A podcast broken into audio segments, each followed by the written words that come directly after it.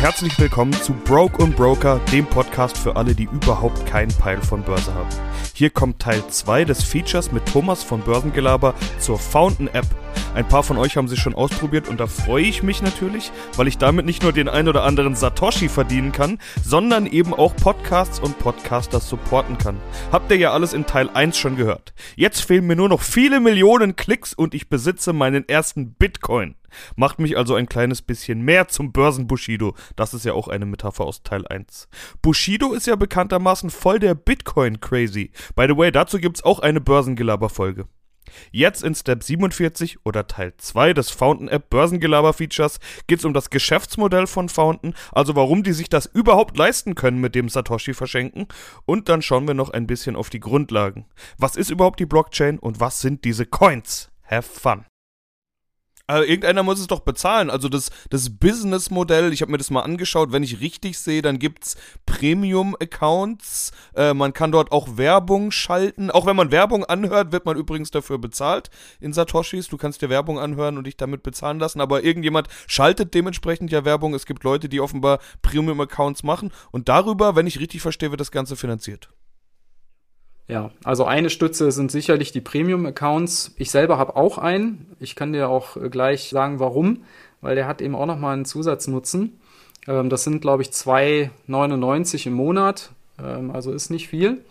Und darüber finanzieren die sich. Ich denke auch, dass es da ähm, im Hintergrund vielleicht noch Sponsoren gibt. Natürlich die Leute, die dort Werbeclips schalten. Also es gibt auf der Seite immer oben so ein, zwei Werbeclips am Tag, die kann man sich anhören. Und ähm, die Leute, die oder die Firmen, die da was einstellen, die bezahlen halt dafür, dass das in der App auftaucht. Und so wird sich da eine Finanzierungsstruktur aufsetzen lassen. Die hat natürlich ihre Grenzen, aber im Moment scheint es so zu funktionieren, dass die damit äh, das auch unterbringen können, diese Satoshis letztlich an, an User zu verschenken im Moment.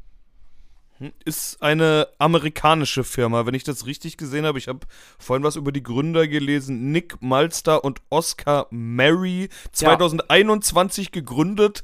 Weißt du noch irgendwie mehr darüber? Kannst du irgendwas zu, den, zu dem Hintergrund der Firma sagen? Also zu dem Hintergrund der Firma, warum die sich gegründet haben, kann ich dir jetzt gar nicht so viel sagen. Aber wenn du sagst 2021, das deckt sich genau mit dem Zeitraum, wann ich auch auf die aufmerksam geworden bin. Äh, Oscar Mary kenne ich auch, der ist auf der App sehr viel unterwegs, promotet auch viel. Nee, so den Hintergrund, äh, so viel mehr weiß ich da jetzt auch gar nicht. Also, die sind halt, ich glaube, dass die aber grundsätzlich aus dem Dunstkreis von, von Krypto kommen, ähm, weil sie ja letztlich, äh, weil das, das Innovative oder das Neue an diesem Konzept ist ja, da, dass sie Podcasting mit Blockchain und mit Krypto verbunden haben und darüber Zusatzfunktionen ermöglichen, die du ohne das nicht hättest.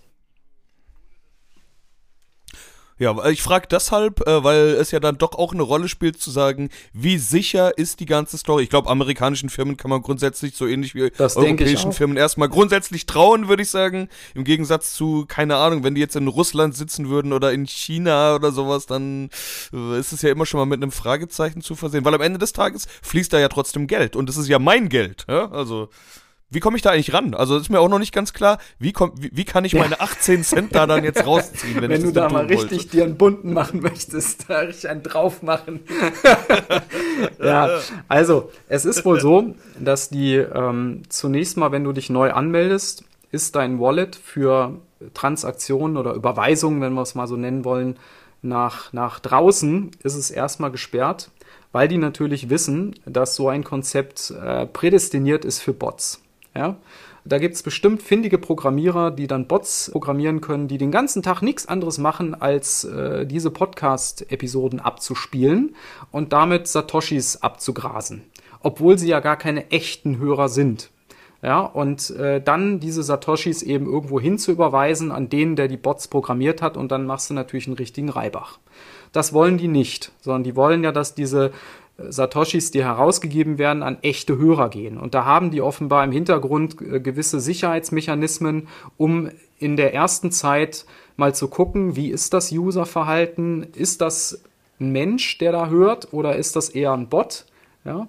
Und deshalb wird das Wallet erst nach einer gewissen Zeit freigeschaltet. Ich weiß nicht, ob das bei dir schon so ist, aber die geben da auch keine feste Zeit für an. Ähm, das kommt ja auch immer darauf an, wie intensiv du die App nutzt. Also wenn du nur alle drei Wochen da mal einmal reinguckst, dann dauert es wahrscheinlich länger, als wenn du die täglich nutzt. Aber irgendwann wird die dann freigegeben. Bei mir waren das dann so, ich weiß gar nicht, paar Monate, zwei Monate oder so. Ich weiß gar Hast nicht. Hast du dann eine genau. Benachrichtigung bekommen oder sagen die dir Bescheid irgendwie? Mm, bei mir war es tatsächlich so, ich habe dann einfach mal nachgefragt, weil ich war dann schon eine Zeit lang dabei und als ich das dann mal äh, ausprobieren wollte, ob man die auch raustransferieren kann, dann kam, bekam ich immer so eine Nachricht, da stand dann drin, ist im Moment noch gesperrt, äh, wie ich es gerade erklärt habe, aus Sicherheitsgründen und wenn du länger dabei bist, wird das dann irgendwann automatisch ähm, entsperrt. Und habe ich gedacht, ja, du bist doch schon eine ganze Weile dabei, frag doch mal nach, wie lange das jetzt noch dauert oder ob da noch irgendwas zu machen ist. Und dann habe ich die einfach angeschrieben über Twitter, die sind da auch immer recht schnell, die Jungs und Mädels. Und dann kam da auch relativ bald eine Nachricht und da meinten sie, hey Thomas, nee, wir sehen jetzt gerade, du bist ja auf jeden Fall, das ist alles in Ordnung bei dir, wir schalten das jetzt frei. Und dann war das auch am nächsten Tag und dann konnte ich das eben auch auf ein externes Wallet überweisen. Mhm. Okay. Ähm, du bist jetzt ja schon ein gutes Jahr dabei und so wie ich das verstanden habe, streamst du auch selbst die Podcasts, die du hörst, hauptsächlich da. Ähm, Gibt's, gibt's, gibt's irgendwelche Auffälligkeiten? Hast du irgendwas erlebt? Du hast jetzt vorhin gesagt, alle Podcasts, die du suchst, findest du da. Ich habe mich jetzt, also ich nutze die App nicht jeden Tag, das muss ich auch bisher nicht jeden Tag, das muss ich vielleicht auch gleich mal ganz klar dazu sagen. Ich folge jetzt auch noch nicht allzu vielen Leuten und so weiter. Ich arbeite mich da erst so ein kleines bisschen. Ja, klar, habe ich ein. auch so gemacht. Ja. Ähm, hast du da schon irgendwelche Erfahrungswerte? Also offenbar hast du ja bisher alles, was du gesucht hast, gefunden. Ja, also man muss, man muss ein bisschen gucken. Die Suche ist manchmal noch so ein bisschen hakelig, wenn du, weil es ja ein amerikanischer Anbieter ist, ähm, wenn du zum Beispiel Umlaute hast oder von der Schreibweise, manchmal findet das nicht sofort. Manchmal dauert es einen Moment, bis es geladen hat, aber im Prinzip habe ich alles, was ich sonst höre, ich höre halt wirklich privat auch wenn ich unterwegs bin, oft Podcasts, eine Menge Podcasts, alles Mögliche, deutsche, englische, viel über Börse, aber teilweise auch anderes. Und ich habe bisher alles dort gefunden. Also die scheinen auf dieselben, ich meine, die, die greifen ja auf denselben RSS-Feed zurück, den sich auch Spotify abgreift von den einzelnen Podcasts. Es gibt ja einen Index, wo, wo Podcasts gelistet sind und auf den greifen die halt zu. Und wenn du einen neuen Podcast aufmachst, dann wird der im Hintergrund übers System in diesen Index eingetragen. Und ob da jetzt Fountain drauf zugreift oder Apple, äh, du findest dann die Podcasts. Also das ist, habe ich bisher noch nicht festgestellt, dass ich da irgendwas nicht finde. Also die Podcasts sind alle da. Der einzige Unterschied ist natürlich, dass manche Podcasts äh, eben noch nicht freigeschaltet sind für diese Value for Value Sache. Dann kannst du die da ganz normal anhören. Du kriegst auch Satoshis fürs Anhören, aber du kannst denen eben nichts schicken. Ja, dann kriegst du immer eine Fehlermeldung, dieser Podcast ist noch nicht freigeschaltet. Und dann kannst du die Leute auch, gibt so einen kleinen Link, kannst die Leute sogar anschreiben, äh, wenn du deren Twitter-Account zum Beispiel kennst und kannst den, die darauf aufmerksam machen, dass du denen gerade was schicken wolltest, aber es ging eben nicht und sie sollen das doch bitte machen. Äh, also, das ist der einzige Unterschied. Mhm. Ja, so ähnlich hast du es bei mir auch gemacht. Hast du mir gesagt, du, pass auf, ihr äh, guckt dir das doch mal genauer an. Äh, und dann äh, habe ich mir durch, durch deine Hilfe, ich muss sagen, ich habe auch äh, am Anfang so ein bisschen das nicht geblickt, wie geht jetzt hier mein Podcast frei und so weiter. Aber am Ende des Tages war es doch ganz einfach. Also auch alle Podcaster da draußen, die hier zuhören. Und ja, man wird bezahlt und zwar eben in Satoshi, also Bitcoin. Bin ich jetzt eigentlich Bitcoin-Investor? Ja, das habe ich dir ja gleich gesagt, dass du jetzt, dass du jetzt Bitcoiner bist, als du da die ersten Satoshis bekommen hast. Ja, tatsächlich. Also rein technisch, Satoshi ist eine Untereinheit von Bitcoin und wenn du deine ersten Satoshis im Wallet hast, dann gehört dir ein kleines bisschen Bitcoin. Ja, so, so ist das. Aber äh, es ist halt wirklich, die versuchen das gar nicht so, so kompliziert zu machen, wie Krypto sich manchmal ja anhört. Ich weiß nicht, bei euch da draußen, wenn ihr manchmal so über Krypto hört und ihr habt euch noch nicht so viel damit beschäftigt, dann hört sich das ja oft sehr schwierig an. Da wird von irgendwelchen Wallets, von irgendwelchen Keys geredet, die man nicht verlieren darf und die auch ganz schwierig sind, sich zu merken. Und äh, es klingt alles so ein bisschen äh, für manchen too much. Und Fountain hat es halt geschafft, das einfach zu machen. Ja, diesen, dass du gar nicht wirklich merkst, dass du jetzt auf einmal in der, in der Kryptowelt unterwegs bist, in gewisser Weise. Du hörst halt einfach Podcasts und da läuft irgendwas auf in einem, in einem kleinen Menü, was sich Wallet nennt. Und schon bist du dabei. Ja, rums, so schnell geht's. Äh, ja. wieso, wieso machen die das denn in, denn in, in Krypto, in Bitcoin beziehungsweise Satoshi und nicht in Dollar? Gute Frage. Ähm, ich wusste, ich habe mir im Vorhinein schon gedacht, dass du genau diese Frage stellen wirst, weil die Frage haben ja andere auch schon gestellt. Ähm, es liegt vor allen Dingen daran, dass die Transaktionsgebühren für solche Mikrozahlungen, wenn du die über das ähm, über das äh, SEPA-Verfahren machen würdest oder über das SWIFT-System, was ja letztlich für drahtlose oder, oder ähm, ja, diese Wired-Transaktionen im, im normalen Bankensystem genutzt wird, das wäre viel zu teuer. Ja, ähm, wenn du jetzt sagen würdest, äh, liebe Bank, ich möchte gerne diesem Podcaster äh, an dem und dem und dem Tag in der Woche äh, pro Minute einen halben Cent schicken. Und das soll jedes Mal minutengenau abgerechnet werden. Also ihr müsst immer nach einer Minute eine Überweisung dann machen und diesen, diesen halben Cent schon mal rüberschicken und dann höre ich vielleicht noch eine Minute länger und dann wieder einen halben Cent. Da sind ja die Transaktionskosten mehr als das, was du schickst. Ja? Mhm. Ähm, und bei, bei diesem äh, Lightning-Netzwerk, also bei diesen Satoshis, das läuft über das Lightning-Netzwerk, also nicht über die ursächliche Bitcoin-Blockchain, sondern das ist so ein auf, eine aufgesetzte App, die darauf aufsetzt und viel schneller und kostengünstiger diese Mikrozahlungen abwickeln kann, äh, ist das fast zum Nulltarif. Also ich glaube, Fountain äh, berechnet einen, ich glaube, einen Satoshi berechnen die als äh, Transaktionsgebühr im Hintergrund. Und ein Satoshi, das ist ein hundert Millionstel Bitcoin, das ist also noch nicht mal ein, Zehntel Cent. Ja, noch, noch viel weniger als das. Ich müsste es jetzt selber nochmal ausrechnen, das sind so, so kleine Zahlen, das ist fast nichts. Ganz, ganz, ganz, ganz kurz zu den Begrifflichkeiten. Ich habe ja bisher herzlich wenig erklärt über Bitcoin und über Krypto und über Blockchain bei mir im Podcast, weil ich immer sage, Leute, beschäftigt euch einfach nicht damit. das hat sich ja inzwischen ein kleines bisschen geändert. Jeder, der den Podcast intensiv verfolgt, der weiß, dass sich mein Wording da schon verändert hat und dass ich äh, nicht mehr davon ausgehe, wie ich es mal eine Zeit lang behauptet habe, dass irgendwann das alles auf Null geht und da die Blase platzt. Da wird es eine Bereinigung geben. Ja, die Meinung habe ich nach wie vor. Wir haben ja vorhin kurz drüber geredet, die Meinung hast du ja auch. Aber es gibt gibt äh, ein paar von diesen Dingern, die werden bleiben und dazu gehört, denke ich, der Bitcoin auf jeden Fall. Würde mich jetzt, also inzwischen glaube ich, es wäre eine große Überraschung, wenn der Bitcoin auf äh, null gehen würde. Ähm, äh, sprechen wir trotzdem mal kurz über die Begrifflichkeiten. Du hast jetzt das Lightning-Netzwerk genannt äh, und du hast gesagt, es läuft nicht über die herkömmliche Bitcoin-Blockchain. Ich weiß, dass du in den ein oder anderen Podcast-Ausgaben schon häufig drüber, äh, über, über diese Technologie gesprochen hast und es auch in ganz einfachen Worten tun kannst. Deshalb würde ich das dir nochmal überlassen, bevor ich mich um Kopf und Kragen quatsch. Was, äh, was ist die Blockchain? Wie funktioniert das?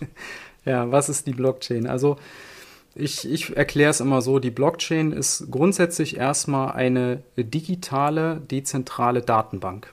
So, digital ist, glaube ich, jedem klar. Es läuft über Bits und Bytes. Ähm, und dezentral heißt, diese Datenbank läuft nicht auf einem Server oder auf einer Vielzahl zusammengeschalteter Server von einem Unternehmen zum Beispiel, sondern läuft eben auf ganz, ganz vielen Rechnern weltweit, die weltweit verteilt sind wo unterschiedliche Leute einfach gesagt haben, ich möchte mich an dieses Datenbanknetzwerk anschließen, sei es Bitcoin oder es gibt ja auch andere Blockchains, Ethereum und, und ganz viele andere noch. Und die setzen dann einfach ihren, ihren Rechner hin, spielen sich äh, die Dateien drauf, äh, laden sich, wenn du so willst, die gesamte Datenbank einmal runter und ähm, hängen sich an das Netzwerk dran. Und dann ist ihr Rechner einer von vielen, auf dem diese Datenbank abgespeichert ist. So, das ist, das ist erstmal eine Blockchain, eine, eine digitale, dezentrale Datenbank. So, und mit dieser Datenbank kannst du grundsätzlich alles machen, was du eben mit einer Datenbank machen kannst. Das einfachste und der erste Use Case war ja, dass du die Datenbank wie ein Kassenbuch benutzt. Das ist mal beim Bitcoin. Da kannst du Transaktionen tätigen, du kannst äh, Coins an, an äh, den einen und den anderen schicken und wieder zurück. Ja, und das wird dann alles dort eingetragen. Und weil es dezentral ist, das heißt nicht von einer einzigen Stelle verifiziert wird, sondern von einer Vielzahl von Rechnern weltweit, ist es halt auch sehr, sehr sicher. Weil du kannst es so gesehen nicht an einer Stelle einfach hacken und, und an einem Server angreifen, dort was verändern und dann ist es einfach verändert, sondern du müsstest ja auf alle Rechner gleichzeitig zugreifen und es an allen Stellen ändern damit es, äh, damit es wirksam wird. Wenn du es nur an einer Stelle änderst, dann würden die anderen Rechner im Netzwerk merken, oh, bei uns allen ist, ist der Wert 1 und bei dem ist er jetzt auf einmal 0, dann muss der falsch sein. Und dann wird diese Änderung halt negiert. Ja, und das macht die Sicherheit aus, diese Dezentralität. Was sind dann die, die Coins? Also was ist jetzt dann der Bitcoin? Das war jetzt ja die Technologie dahinter. Wir kennen ja alle etliche Coins, über die da gesprochen wird. Der bekannteste ist wohl Bitcoin, aber es gibt ja viel mehr. Ja, ja. Oh ja, das ist, das ist jetzt eine ganz große Frage. Da muss ich jetzt mal gucken, wie ich das irgendwie kurz und knapp zusammenfasse. Also man muss zunächst mal wirklich unterscheiden, Coin ist nicht gleich Coin äh, und Krypto ist nicht gleich Krypto. Also der Bitcoin ist ein Coin, den gibt es. Der wurde tatsächlich damals von Satoshi Nakamoto, das ist ja ein, ein Pseudonym für einen Programmierer oder vielleicht waren es auch mehrere, man weiß es bis heute nicht, aber der hat sich damals Satoshi Nakamoto genannt und der hat den Bitcoin tatsächlich erfunden oder aufgesetzt als digitales Zahlungsmittel. Das war der Use Case, den dieser Bitcoin erfüllen sollte. Er sollte ein Zahlungsmittel sein, ähm, aber eben nicht kontrolliert von Banken, sondern dezentral durch äh, im Prinzip eine Vielzahl von Usern, die eben ein solches, eine solche Datenbank zusammen aufbauen. Dann gibt es natürlich ähm, andere Coins und da ist, muss man sich immer klar machen, das sind, ähm, das sind in aller Regel keine Coins, die dafür aufgesetzt worden sind, als Zahlungsmittel zu dienen äh, und auch nicht als Geld. Die haben natürlich einen Wert, den kannst du in Dollar beziffern. Das kannst du dir bei im Internet in den Kursen angucken, wie viel da gerade ein Ethereum wert ist. Aber der Wert speist sich aus dem, aus dem letztlich aus dem Nutzen der Blockchain, äh, von der sie kommen. Warum ist Ethereum so viel wert? Warum ist Ethereum die zweitwertvollste, das, das zweitwertvollste Kryptoasset?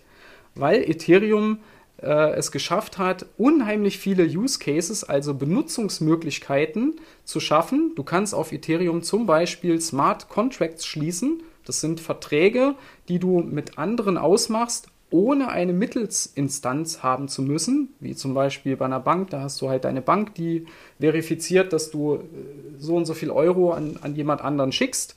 Oder wenn du ein Haus kaufst, dann hast du den Notar und das Grundbuchamt, was dir nachher letztlich bestätigt, dass dir jetzt tatsächlich das Haus gehört. Ähm, und bei Smart Contracts brauchst du diese Mittelsinstanz in der Form nicht. Das wird einfach in die Blockchain eingetragen und dann ist sozusagen die Blockchain ähm, deine Garantie. Ja? Und je mehr Leute diese Sachen auf, auf Ethereum benutzen, um, umso wertvoller wird natürlich auch der Coin, weil der Coin gebraucht wird, um dort Transaktionen eben vornehmen zu können die kosten Transaktionsgebühren in Ethereum. Ja? Also und ja, und so, so hast du eben letztlich eine Vielzahl an Blockchains, die alle unterschiedliche Dinge anbieten. Vielleicht kurz noch, was sind im Moment so die wichtigsten Use Cases, die wichtigsten Benutzungsarten? Was machst du mit Blockchains? Das eine ist halt Bitcoin, da, das benutzt man als, als eine Art digitalen Wertspeicher. Ähm, man kann es auch als Zahlungsmittel benutzen, aber es ist ähm, zumindest die Grundblockchain nicht so effektiv und auch nicht so schnell. Ähm, und andere Blockchains benutzt du hauptsächlich, um zum Beispiel Finanzdienstleistungen aller Art ohne Banken abwickeln zu können. Du kannst dort äh, Coins, die du besitzt, kannst du zum Beispiel festlegen wie Festgeld. Das nennt sich Staking. Und dann kriegst du dafür wie so eine Art Zins. Das sind die Staking Rewards. Ja, du kannst es, du kannst deine Coins verleihen an jemand anderen und der kann damit dann irgendwas machen und musst sie dir irgendwann wieder zurückzahlen. Das ist das Lending. Auch dafür kriegst du etwas. Ähm, du kannst dir dafür bestimmte digitale Assets kaufen. Wahrscheinlich hat jeder von euch schon mal von diesen verrückten äh, digitalen Affen gehört, diese Apes oder auch so Punks und so. Das sind halt Kunstwerke, digitale Kunstwerke ähm, die du dir darüber kaufen kannst, die in ihrer Echtheit durch die Blockchain verifiziert werden. Oder du kannst eben auch diesen Gaming-Bereich, ähm, kannst du mit, mit Coins was anfangen. Da kannst du dir mit diesen Coins bestimmte ähm, Gaming-Assets kaufen, Spielkarten oder irgendwelche Charaktere oder bestimmte Ausrüstungsgegenstände für diese Charaktere, die du dann in diesem Spiel, was auf der Blockchain läuft, benutzen kannst. Jetzt habe ich dich ganz schön weit rausgetrieben. Ja, ja, das die, ist, du merkst schon, das ist ein Riesenthema, ja. Also. ja, ich, ich habe da ja, ich bin da ja auch immer sehr kritisch. Ich habe da etliche Kritikpunkte, aber bevor wir das Fass jetzt hier auch noch hm. aufmachen und hier äh, ausführlich. Da müssen wir eine separate Episode machen, Sebastian. Ja, ja, ja das ja, denke ich auch. Du kennst ja viele, viele, viele meiner Punkte sowieso schon. Ja, die klar. Hörer nicht unbedingt. Also das sind jetzt Sachen, die wir, glaube ich, jetzt nicht aufmachen. Fangen wir es nochmal ein, weil bevor jetzt hier die ganzen Hörer rausgehen und sagen irgendwie, äh, lass mal meinen Sparplan, ich kaufe mir jetzt auf der Stelle hier draußen irgendwie Bitcoin. Äh, wenn ihr Bitcoin haben wollt, macht doch mal die App, macht doch mal Fountain. Da könnt ihr nämlich dann, äh, ihr verdient Satoshis dran und wir verdienen Satoshis dran. Hört euch mal an. Ich, wir sind in der Zeit jetzt fortgeschritten, deshalb würde ich sagen, kommen wir einfach mal so langsam aber sicher zum Ende der Ausgabe. Vermutlich ist es schon Teil 2 der Ausgabe, den ihr hier gerade hört. Äh, um es nochmal zusammenzufassen, Fountain App findet ihr in allen üblichen App Stores, denke ich mal. Ich habe es zumindest auch gefunden. Könnt euch relativ einfach anmelden. Hört euch da dann an, Börsengelaber, folgt ihm auch auf Instagram, ähm, sendet ihm Booster, Satoshis und das gleiche natürlich auch bei Broken Broker, weil so könnt ihr wirklich direkt die Podcaster supporten. Natürlich nicht nur bei uns, könnt ihr bei jeglichem Podcast, den ihr hört, den ihr feiert, den ihr supporten wollt, tun. Und dann äh, sehen wir uns ja vielleicht bald mal in der äh, Kryptowelt, nämlich auf der Fountain-App. Thomas, vielen Dank für deine äh, Einblicke, für deine Zusammenfassungen und für die, äh, ich denke, einfacheren Worte, als wenn ich versucht hätte, mich da irgendwie durchzukämpfen. Danke dir, Sebastian. Das war Teil 2 des Fountain Talks mit Thomas von Börsengelaber. Schaut doch selbst mal rein und lasst ein paar Hörminuten aka paar Satoshis da. Ich bin selbst noch so ein bisschen auf der Findungstour mit den ganzen Clips und so weiter, aber ihr findet mich da. Danke auf jeden Fall schon mal an Thomas von Börsengelaber für all die Infos und ihn findet ihr dort natürlich auch. Also pusht und supportet. Bis zum nächsten Mal. Peace.